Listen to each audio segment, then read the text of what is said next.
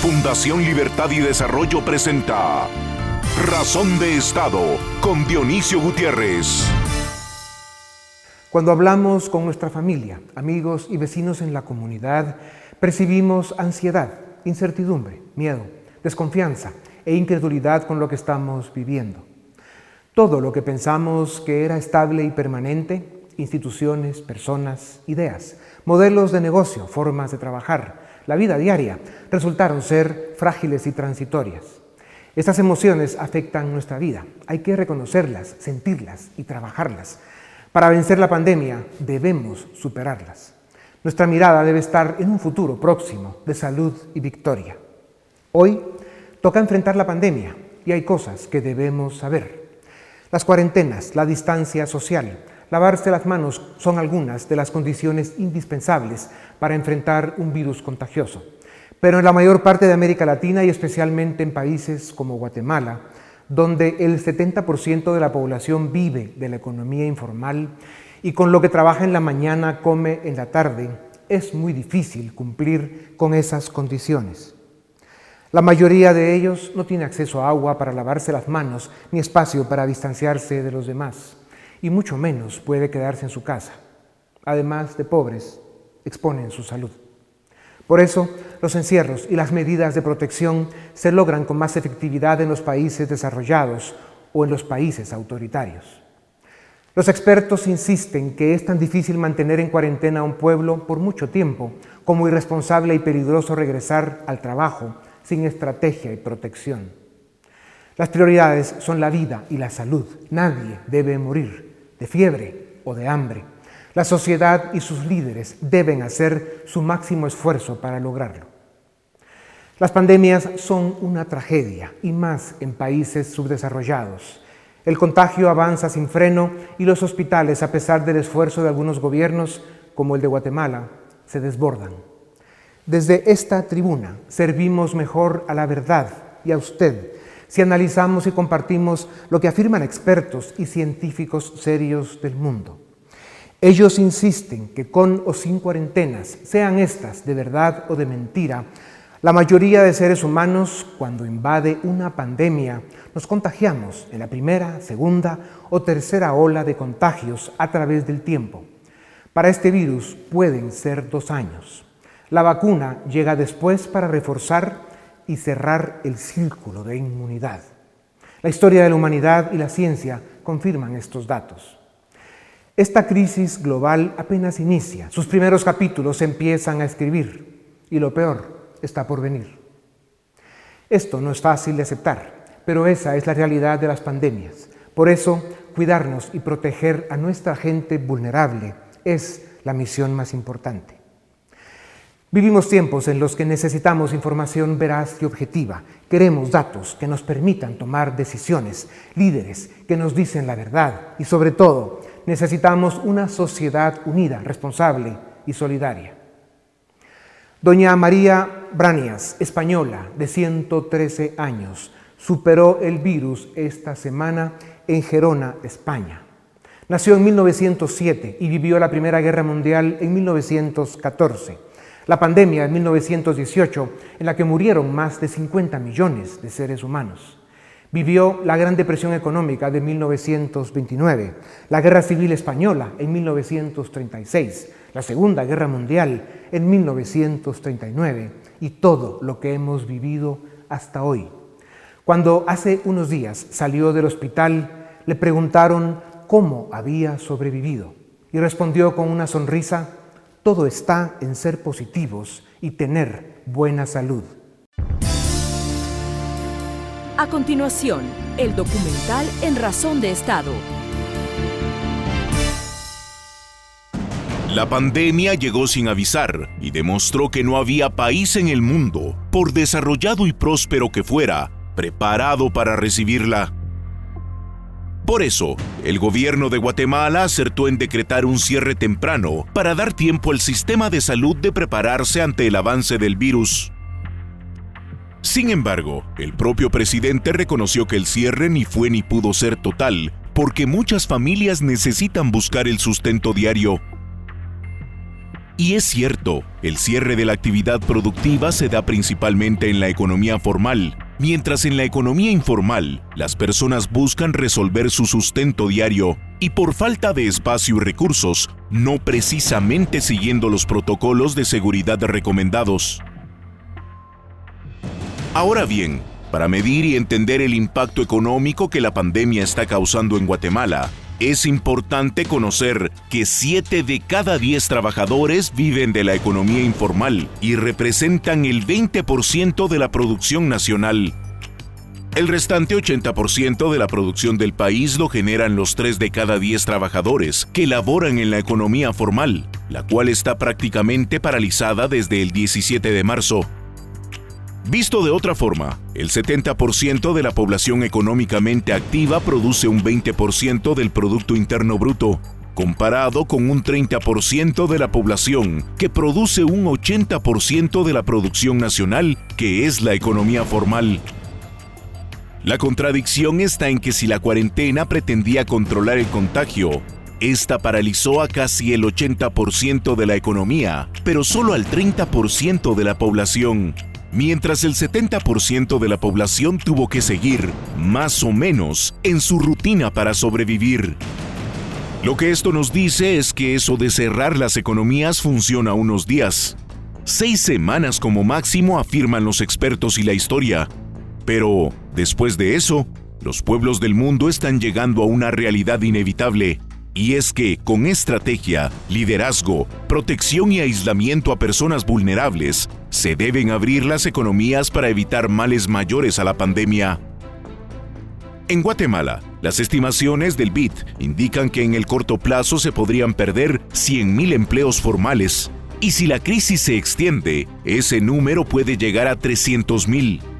Sería una catástrofe humanitaria.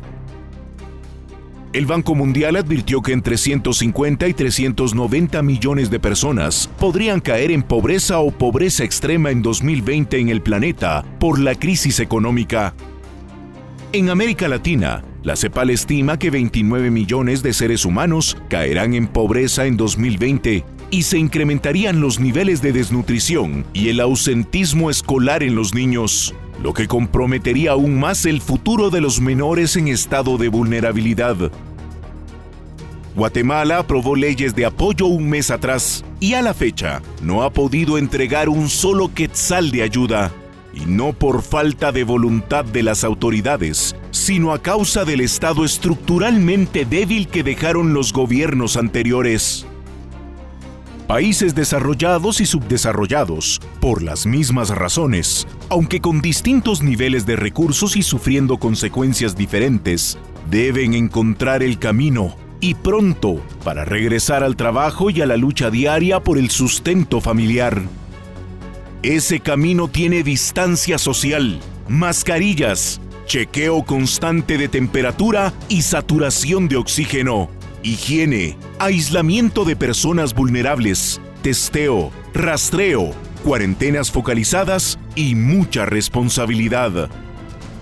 Como lo hicieron nuestros antepasados en otras pandemias, tendremos que adaptarnos y sobrevivir. Si ellos pudieron, nosotros también. A continuación, una entrevista exclusiva en Razón de Estado. Bienvenidos. Tengo el gusto de presentarles hoy en Razón de Estado a Nicolás Shea. Él es licenciado en Economía por la Universidad Católica de Chile. Tiene un máster en Educación por la Universidad de Columbia en Nueva York. Es un máster también en Negocios por la Universidad de Stanford en California. Es presidente de Cumplo, la plataforma de financiamiento colaborativo más grande de América Latina.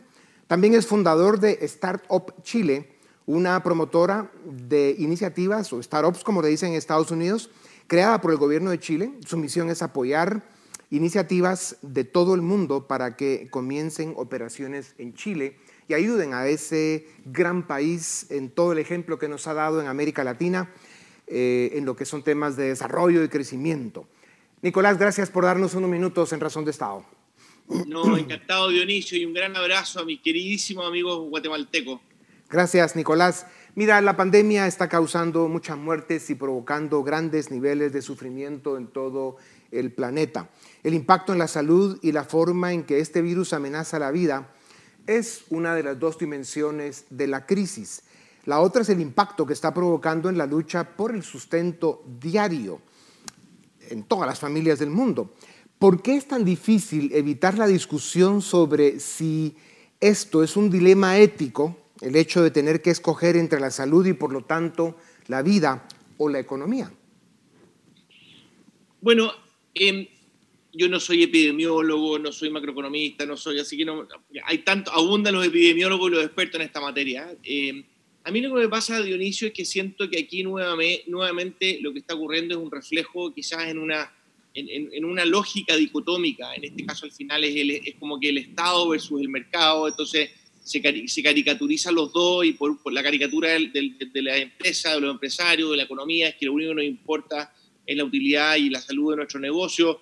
Y frente a eso, la otra alternativa, que es la cual se polariza, es la del Estado, que, eh, eh, que lo que le importa es que privilegiar las vidas por sobre eso. Entonces, nos la llevamos entre cerrando y abriendo en una discusión dicotómica. A mí me, me, parece que, que, lo que hace falta acá es la voz de la sociedad civil. Fíjate que antes de, esta entrevista, tuve, yo tengo la suerte que soy muy amigo del director del Hogar de Cristo, que el Hogar de Cristo es la principal organización benéfica de Chile, ayuda, no sé, a 200.000 personas de, muy escasos recursos y en el fondo él me contaba que esta, estas cuarentenas absolutas son, impracticables, son imposibles. Para el 40% de la población eh, eh, vulnerable en Chile, imagínate, o sea, incluso los lugares donde, donde residen pueden ser más peligrosos que estar fuera de ellos. Me contaba el ejemplo de, hay una hospedería de adultos, eh, yo, muy sin hogar, de muy bajos recursos. Son 42 adultos. La semana pasada consiguieron eh, tests para hacerle los 42 adultos, ninguno de ellos presentaba ningún síntoma. Y fíjate que 33 de los 42 adultos de la hospedería estaban contagiados. Entonces, lo que él me decía acá, la única manera, efectivamente, él coincidía en que esta dicotomía tenemos que superarla. Eh, y lo que tenemos que, es, él me, hablaba de este concepto que me gustó mucho y se los comento, que es como la, la cuarentena comunitaria. En el fondo tenemos que fijar ciertos protocolos de comportamiento, de cuidado, sea para tu, tu, residencia, tu empresa, el transporte público, y, y, obviamente tenemos que cuidarnos lo que podamos, pero también tenemos que delegar y confiar en que el ciudadano va a tomar las mejores decisiones. Y, claro, hay un, es re fácil decir cuarentena para aquellos, los cuales me incluyo, que somos privilegiados, podemos aguantar y podemos pedir alimentarnos vía, vía internet y con, con los pedidos a domicilio, pero esa no es la realidad masiva. Por lo tanto, esta discusión la verdad que está generando una destrucción de valor, a, mí me parece ya a esta altura que es evidentemente innecesaria. Ya. Nicolás, eh, sin duda alguna, eh, la responsabilidad individual que nace de la libertad individual es un valor en el que tendremos que trabajar mucho los seres humanos en los próximos tiempos porque sin duda alguna podría y va a ser una de las herramientas más poderosas para vencer la pandemia. Nicolás, ni uno solo de los humanos que habitamos la Tierra hemos enfrentado un fenómeno tan brutal como este, una pandemia en la que la madre naturaleza, de forma invisible, silenciosa, exponencial y sin misericordia, riega un virus entre nosotros. Debemos reconocer con mucha humildad que es mucho lo que no sabemos y que la incertidumbre nos atrapa. Además de la salud y la subsistencia, esta, crisis también ataca la integridad emocional de la sociedad. Comenta un poco estas tres dimensiones. Bueno, es que tal como tú dices, eh, te conozco otra persona muy bien que trabaja, de hecho, en, el, gabinete de la moneda. Eh, eh, en, Chile, la primera dama tiene toda una responsabilidad sobre muchas obras benéficas. Y, ella nos contaba cómo han aumentado los índices de violencia intrafamiliar, las hipertensiones, los estrés, eh, o sea, yo la verdad que me cuesta imaginar y por eso he estado tratando de tomar contacto con muchas personas que, que, son, que, que, ven de cerca realidades que de repente para uno son invisibles.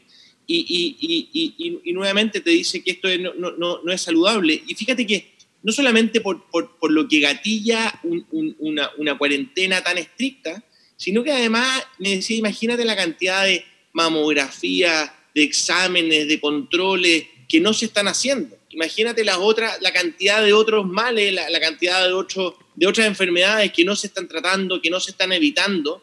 El daño colateral que se está produciendo es, enorme y ante la incertidumbre eh, no puede ser que la alternativa sea cero o todo. O sea, obviamente, una, liberar la cuarentena no puede llevarnos a hacer esta, no sé, estas fiestas, no sé si te han llegado una imagen de tipo que están haciendo unas fiestas que, se llaman inmunización masiva, enfermémonos, contagiémonos rápido, y por otro lado que nadie nunca más se mueva. O sea, eh, acá lo que, lo que, lo que, lo que debiera, lo que el sentido común me, me, dice, un poco lo mismo que estaba diciendo antes, es que es una libertad pero controlada, con ciertos patrones de conducta. Nuevamente, o sea, obviamente no nos podemos comportar tal como nos comportábamos antes de la pandemia, o sea, obligatorio el uso de mascarilla y, tener, y, lavarnos las manos con más frecuencia y mantener el distanciamiento social, eh, eh, pero, pero que cada uno, que, que, eduquemos a toda la población de la, de la, de la, de la, de la, de la letalidad o el peligro, el, el, alto índice de contagio de este virus, pero que también le demos un rango a los ciudadanos para que puedan tomar decisiones libremente. Claro. Nicolás, tú eres un humanista, un emprendedor muy respetado en varios continentes. Te conozco hace suficiente tiempo para poder afirmar esto y sin duda alguna eh, tu liderazgo en Chile eh, está siendo vital, importante, porque, porque tienes algunas virtudes y capacidades que quienes te conocemos lo sabemos. Eh, cabalmente por lo que decías, Nicolás, el desafío es encontrar el camino menos doloroso en el que se encuentre el más perfecto equilibrio posible para que la gente no muera por el virus, pero tampoco por hambre. ¿Cómo se encuentra ese camino, además de lo que tú mencionabas de la libertad y la responsabilidad individual? Bueno, mira, yo con, todas las personas que uno conversa, yo creo que los emprendedores, al menos en mi caso, somos, somos gente muy sociable y estamos tratando y tenemos la suerte yo de tener amigos como tú en Guatemala y amigos en el lugar de Cristo y, y, podemos conectar y juntar esa información. Pero yo en todas las conversaciones que recopilo, si tú las intersectas, las cruzas, las superpones, lo que, la, gran esperanza eh, eh, y lo que podría emerger, el optimismo frente a esta crisis, cuando uno dice, no sé, dos, tres, cinco años después, ¿Qué es lo bueno? ¿Qué es lo que aprendió la humanidad? Yo creo que tenemos la esperanza eh, unánime de que después de esto emerja una sociedad mucho más colaborativa, mucho más interconectada, mucho más consciente del otro, em, que fíjate que, también tiene que ver con los tiempos en que vivimos, con la tecnología que lo permite. O sea, hoy día tenemos la, gente reclama porque está, porque está todo el día detrás de la pantalla, pero si no tuviéramos la tecnología, imagínate, no, no nos estaríamos alimentando, los niños no estarían educando, aprendiendo. Entonces, eh, hay, que ver, hay que ver el vaso medio lleno, hay que ser positivo. Y yo creo que, que esta, esta, esta necesidad, eh, yo creo que casi que estamos volviendo a los orígenes. Eh, no, no, es por dármela de filósofo, pero, pero, pero la particularidad, de acuerdo a Aristóteles, se llama de 2000 años, lo que hace al humano ser humano es efectivamente esa capacidad de socializar. El, que, que, podemos, que los humanos generamos un lenguaje que nos permitió entablar relaciones que van mucho más allá.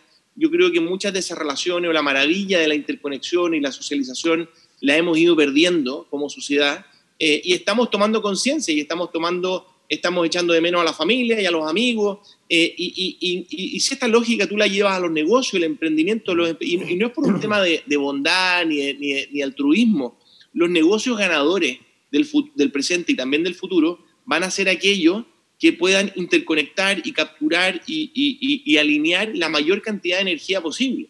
Eh, y no es casualidad que uno vea las plataformas digitales, eso es un poco exactamente lo que está detrás de, esta, de, esta, de, la, de, la, industria de la tecnología actual, eh, pero el desafío va a ser obviamente muchos muchos rubros cero tecnológicos van a tener que tecnologizarse, pero el que, el, el que gane esto, el gran ganador, van a ser negocios, empresas, organizaciones, individuos que reconozcan el valor del otro y que puedan encauzarlo frente a propósitos eh, eh, grandes. Ya.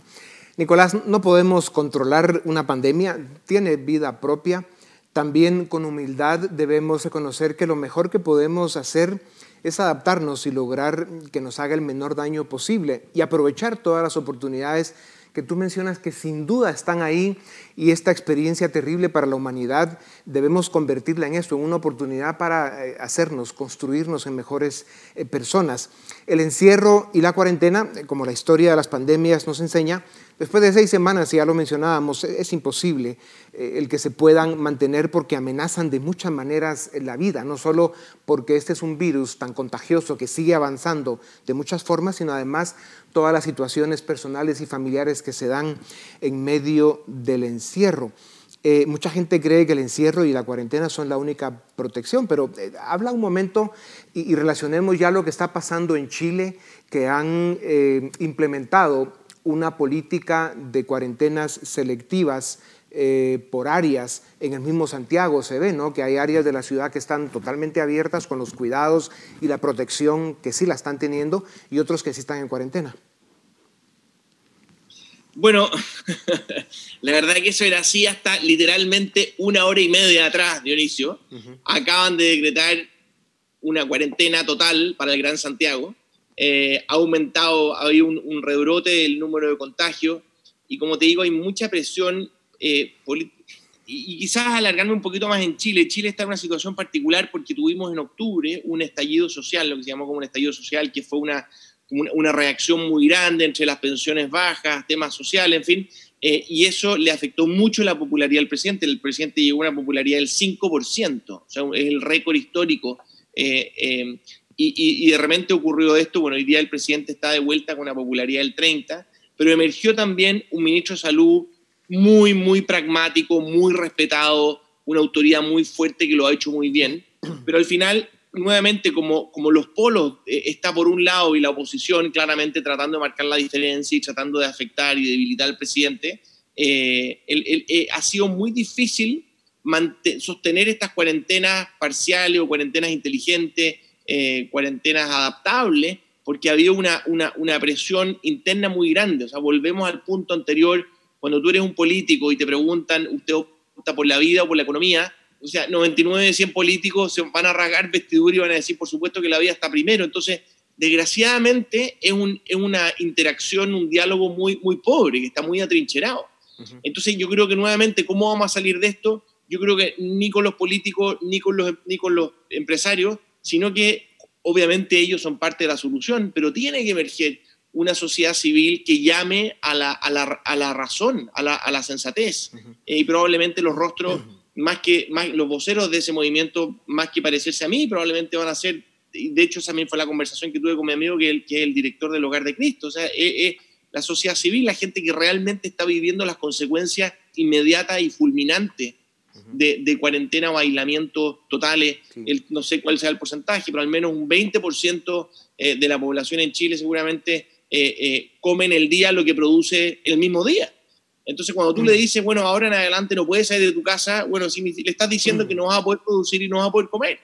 Y eso naturalmente que tiene un costo inminente, muy grande.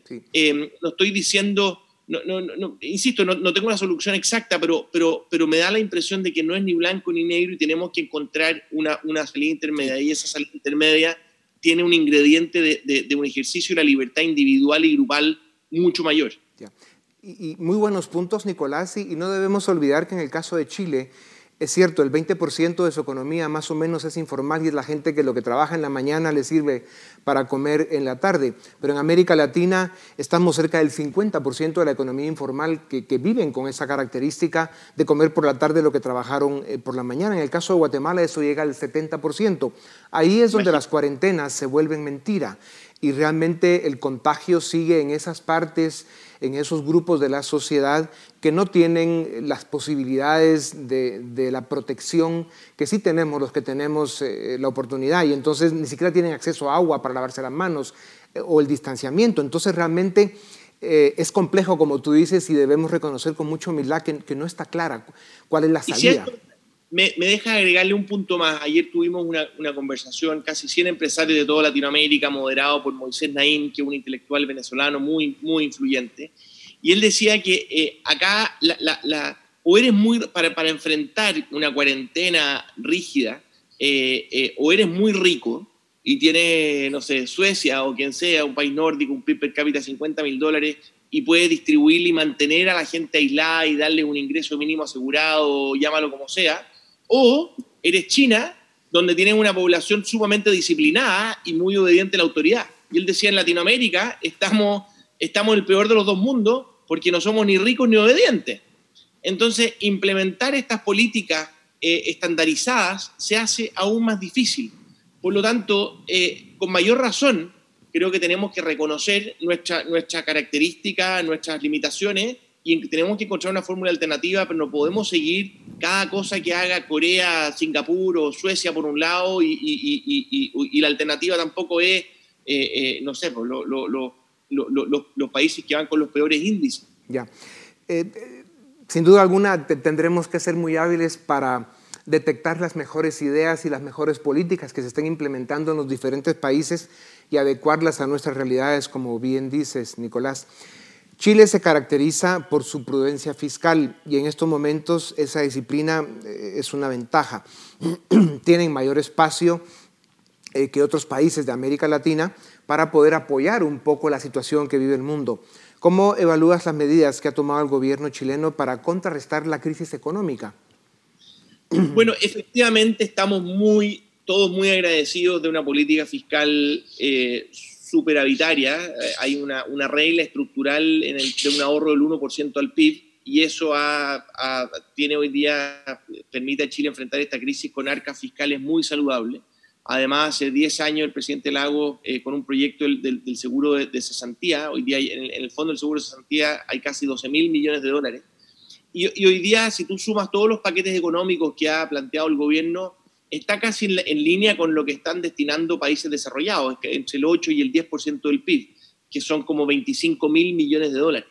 Em, las, las, principales políticas del que ha implementado el gobierno, bueno, tres en verdad. La primera es eh, distribuir ingresos eh, mensuales eh, en torno a 100 dólares por habitante vulnerable, del 20% más pobre.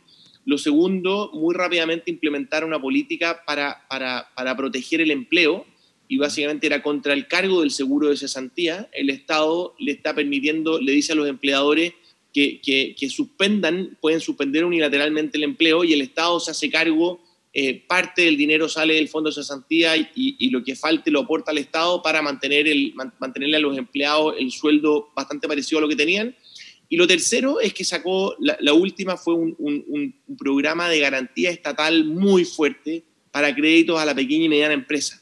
Eh, y hoy día, apalancado con el, con el sector bancario principalmente, el Estado está garantizando el 80% de créditos que se otorguen a empresas con determinadas características y la idea es que esos créditos sean a tasas bastante cercanas a 0%.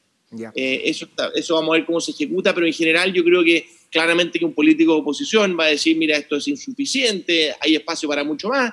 El Estado, por otro lado, como decimos en Chile, no sé si lo digan en Guatemala, hay que tirar toda la carne a la parrilla y el Estado y el ministro de Hacienda dice, por ningún motivo, esto es todo lo carne que podemos tirar y iremos agregando gradualmente la medida que se necesite. Nicolás, en los 30 segundos que nos quedan, ya mencionamos algo sobre las oportunidades que tenemos como especie eh, para salir fortalecido de esta crisis, pero hay un elemento, y, en 30 segundos te lo pido, eh, no vamos a entrar en las teorías conspirativas, lo podemos hacer otro día, pero sin duda alguna las relaciones geopolíticas de las, de las grandes potencias, China, Estados Unidos, están sufriendo un deterioro importante y probablemente América Latina eh, pueda encontrar una gran oportunidad en, esta nueva, en este nuevo rompecabezas geopolítico. Comentarios finales. Bueno, yo creo que hoy día el mundo, eh, antes la ventaja la tenía el grande, el establecido, eh, pero hoy día hay una ventaja muy grande para el, para el más pequeño y más ágil. Yo creo que eso perfectamente puede aplicarse a los países. Yo, mi consejo sería aprovechemos, si yo fuera ministro de Educación, aprovechemos de educar en el mundo digital a través de Internet lo más posible.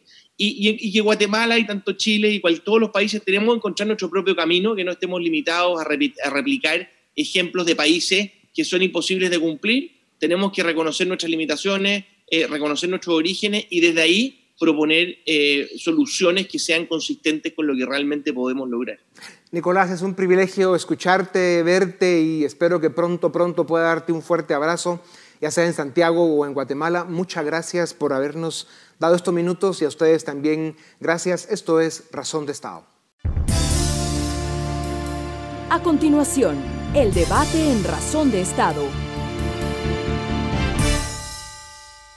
Iniciamos el debate en Razón de Estado. Hoy contamos con la participación de la doctora Andrea Araton, quien es médico general, tiene una especialización en finanzas y también una maestría en administración de servicios de salud.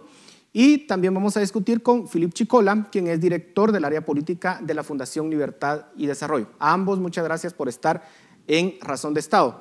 Doctora, quisiera eh, iniciar con usted. Eh, ¿Cómo califica eh, hasta el momento la gestión que ha hecho el gobierno de la crisis que estamos viviendo del coronavirus? sobre todo si nos comparamos con otros países. ¿Cuáles son los resultados? ¿Cuáles son los éxitos que se han tenido, si es que han habido, y los fracasos, si también han existido? Doctora.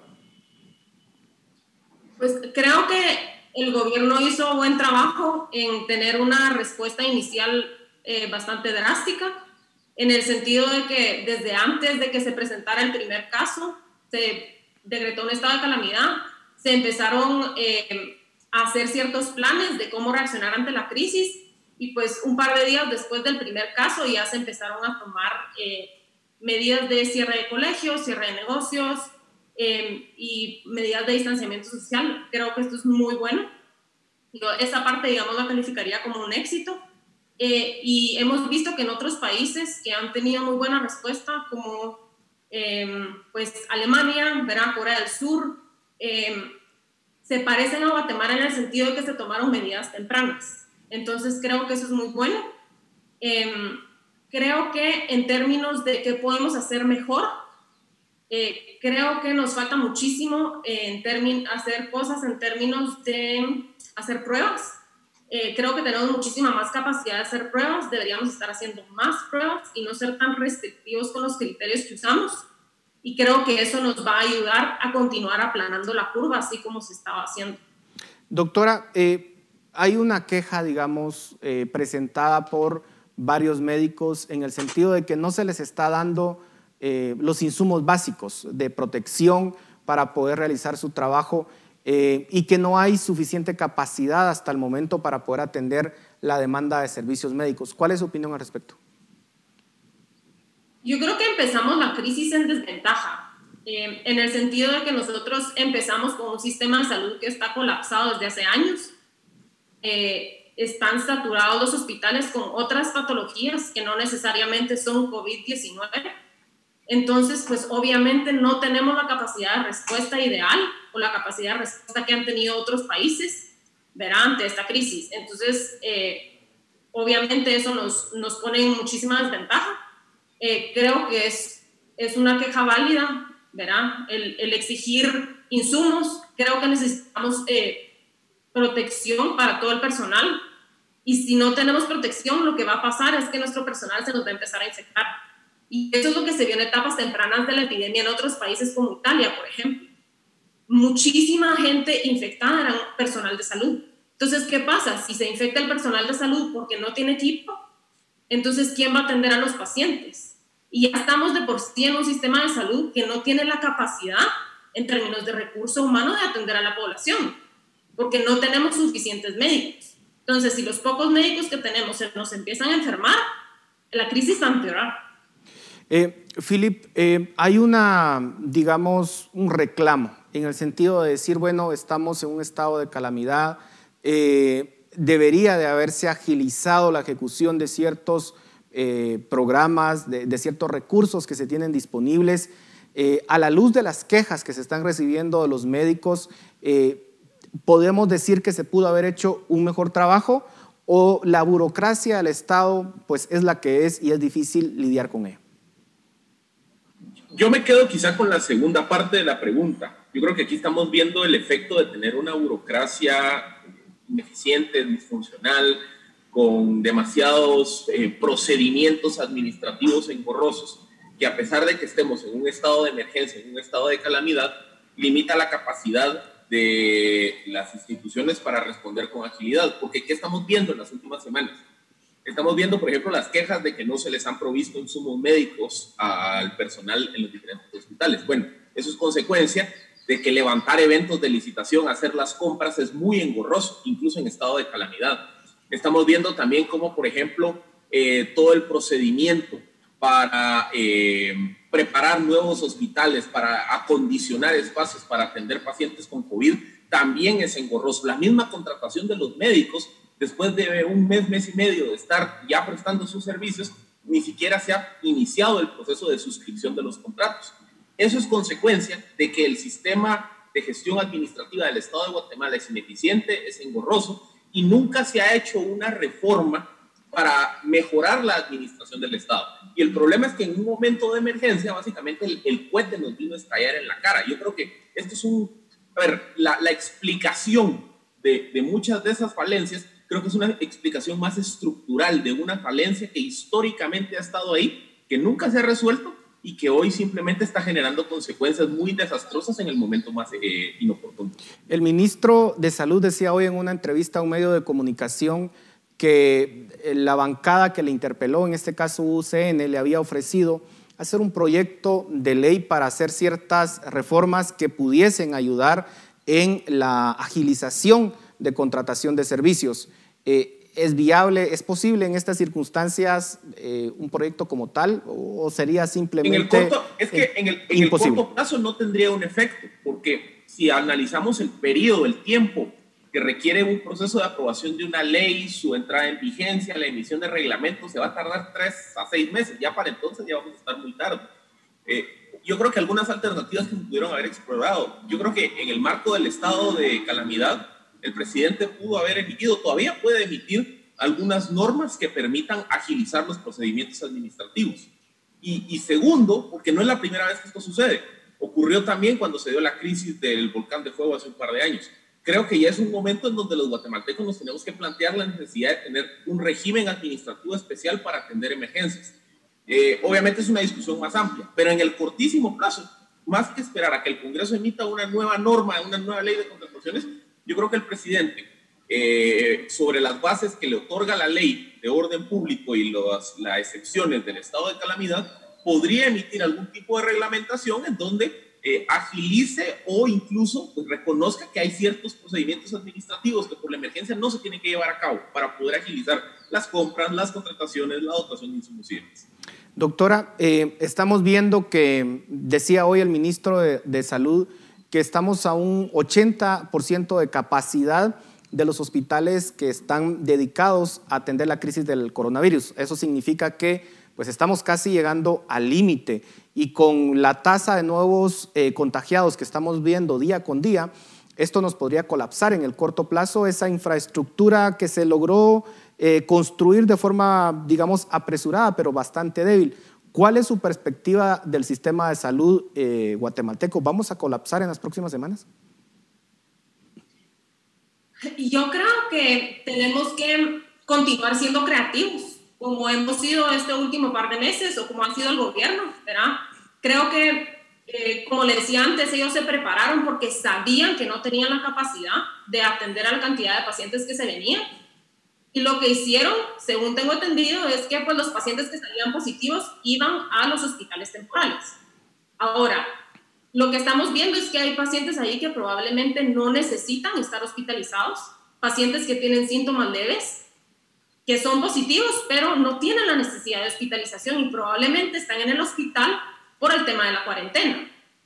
Entonces, aquí es donde tenemos que empezar a aumentar la capacidad, sacando a la gente que no tiene que estar en el hospital, que no tiene indicación médica para estar en el hospital, porque tiene una saturación de oxígeno normal, porque los síntomas son leves y no tienen comorbilidades o otras enfermedades que les puedan empeorar la, la respuesta inmune al coronavirus. Entonces, lo que se ha hecho en otros países, por ejemplo, es pedir la ayuda de hoteles, que sabemos que la industria hotelera está súper golpeada por la crisis. Los hoteles están vacíos. Y lo que están haciendo es, en otros países, poniendo a gente asintomática o con síntomas leves en hoteles a hacer su cuarentena. Y pues, obviamente ahí lo que uno hace es bajar un poco la ocupación de estos hospitales temporales y dejar espacio para las personas que lo van a necesitar en el futuro. Y si vemos en estos últimos cuatro o cinco días, ha habido un repunte de casos, que es lo que esperábamos, porque sabemos que el comportamiento de esta epidemia es exponencial. Entonces sabemos que de aquí probablemente vamos a ir para arriba en número de casos antes de que empecemos a bajar. Entonces nos vamos a saturar. Entonces sí tenemos que buscar otras maneras, porque no nos vamos a más. Ahora, digamos, aún con esas medidas, eh, podríamos llegar a colapsar el sistema de salud tenemos pues, los suficientes eh, unidades de cuidado intensivo en Guatemala, las suficientes, los suficientes respiradores para poder atender, digamos, una escalada en la crisis o, o no, doctor? Yo creo que el problema que tenemos es que Bueno, primero, no tenemos muy clara la data con respecto a unidades de cuidados intensivos y a respiradores. Y también tenemos que tomar en cuenta que ya hace unos meses, antes de esta crisis, los ventiladores que habían en los hospitales públicos eran ventiladores que estaban siendo ocupados con pacientes que tienen otras enfermedades. Entonces, que tengamos ventiladores no quiere decir que tengamos ventiladores disponibles. Eso es una cosa.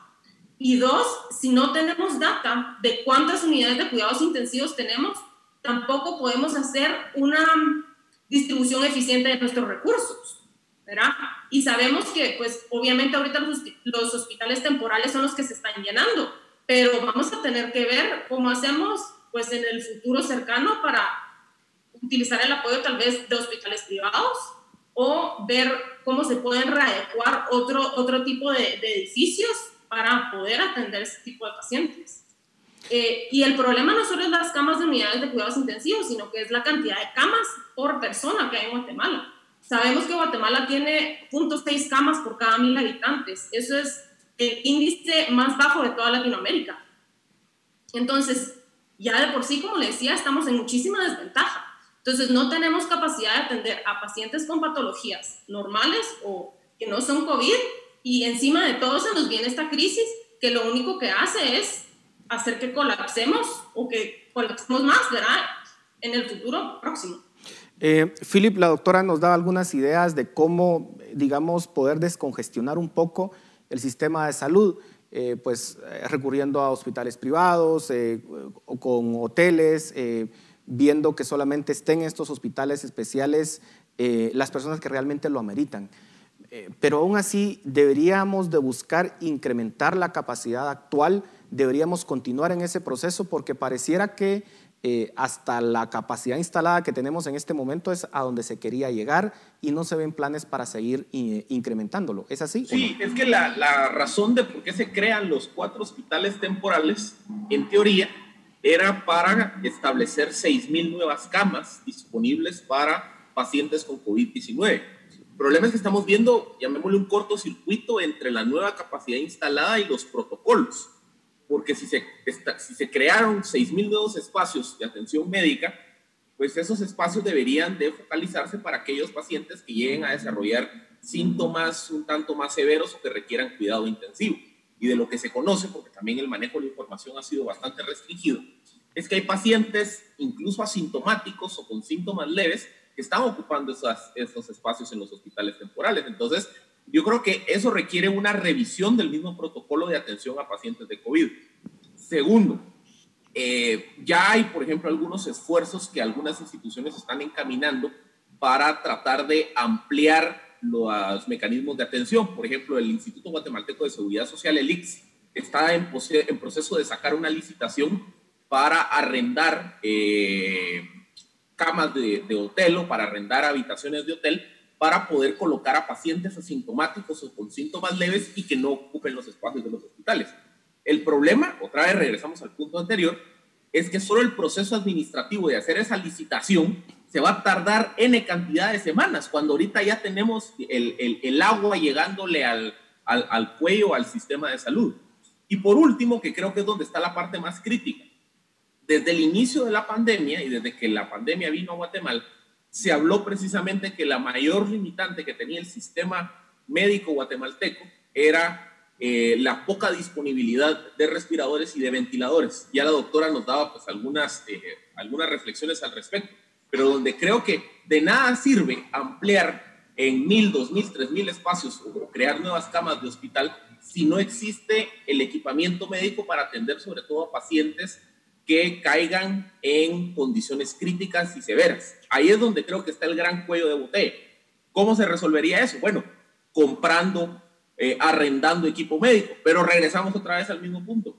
Si la gestión administrativa del Estado es ineficiente, si todos esos procesos de compra y arrendamiento se van a tardar N cantidad de semanas, vamos a llegar tarde. Ahí es donde yo creo que se necesitan tomar disposiciones de emergencia, disposiciones temporales en materia administrativa de compras y contrataciones para permitir que el IX, el Ministerio de Salud, puedan comprar y arrendar equipo con mucha celeridad, que puedan contratar al personal médico necesario con, eh, con suficiente celeridad. Y un último punto que se me olvidaba, también promover la descentralización. Creo que ese es importante que se descentralice la aplicación de las pruebas, que se permitan que más unidades privadas, hospitales privados puedan atender pacientes con COVID. Eh, es decir, eh, estamos llegando ya a un punto en donde la capacidad instalada del Ministerio de Salud está en problemas.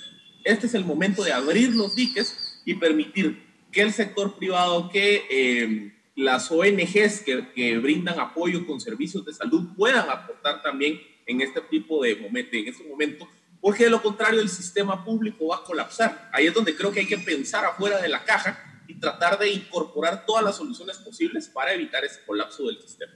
Doctora, hablemos un poco hacia las próximas semanas. Eh, vemos que países como Alemania, España, eh, algunos otros están pensando ya en retomar sus actividades eh, con todos los cuidados del caso, con medidas de distanciamiento social, con protocolos en los lugares de trabajo, con una serie de medidas. ¿Cómo vemos ese futuro para Guatemala? Eh, ¿Estamos listos para ese proceso? tenemos que pasar por él tarde o temprano porque no podemos estar, digamos, pues encerrados durante meses hasta que se descubre la vacuna. Eso implica que tarde o temprano tenemos que tomar esa decisión. ¿Cómo vamos en ese proceso? ¿Cuál sería su recomendación al respecto? Yo creo que sí es cierto que podemos aprender mucho de los países que ya están reabriendo.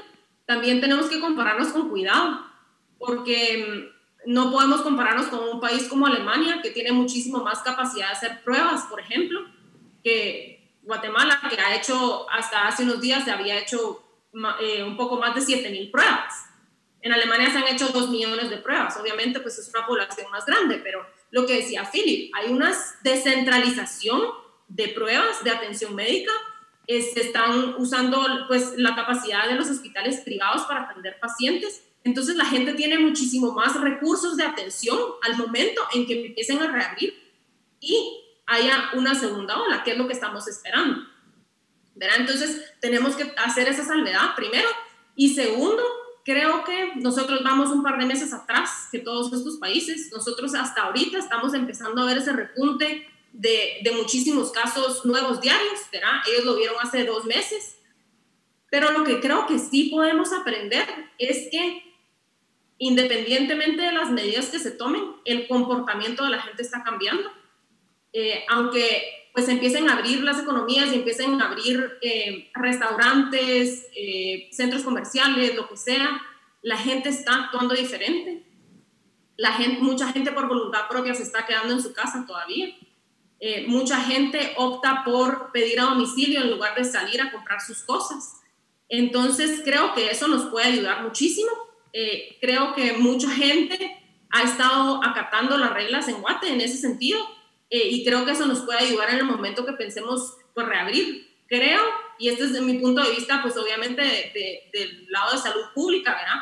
Creo que todavía no estamos listos, pero creo que esta es una decisión que se tiene que tomar con muchos otros sectores porque pues obviamente el sector de la economía está muy golpeado por esto, el sector de la educación, que es algo que no se habla tanto, ¿verdad? Pero las escuelas públicas están cerradas, eh, los niños están dejando de, educarse, eh, muchos están dejando de recibir comida eh, porque van a la escuela y pues ahí reciben su comida, entonces a la hora de tomar una decisión, sí se tiene que tomar una decisión eh, pues que involucre a todos los sectores, ¿verdad? No solo el sector salud, esta no es una, una, decisión que puede tomar médicos, ¿verdad? Es una decisión que se tiene que tomar pues con, con, toda la gente involucrada, ¿verdad? Que pueda darnos una mejor idea de las consecuencias que va a tener eh, la reapertura o la no reapertura eh, en, en el resto de, sectores de la economía. Considerando todas las variables que usted ya mencionaba, se nos ha terminado el tiempo. Muchísimas gracias a ambos por sus opiniones, creo que son muy valiosas y en este momento que está viviendo el país, eh, pues creo que aportan mucho. Así que muchas gracias a ambos, muchas gracias a ustedes por su atención. Nos vemos la próxima semana. Razón de Estado con Dionisio Gutiérrez es una producción de Fundación Libertad y Desarrollo.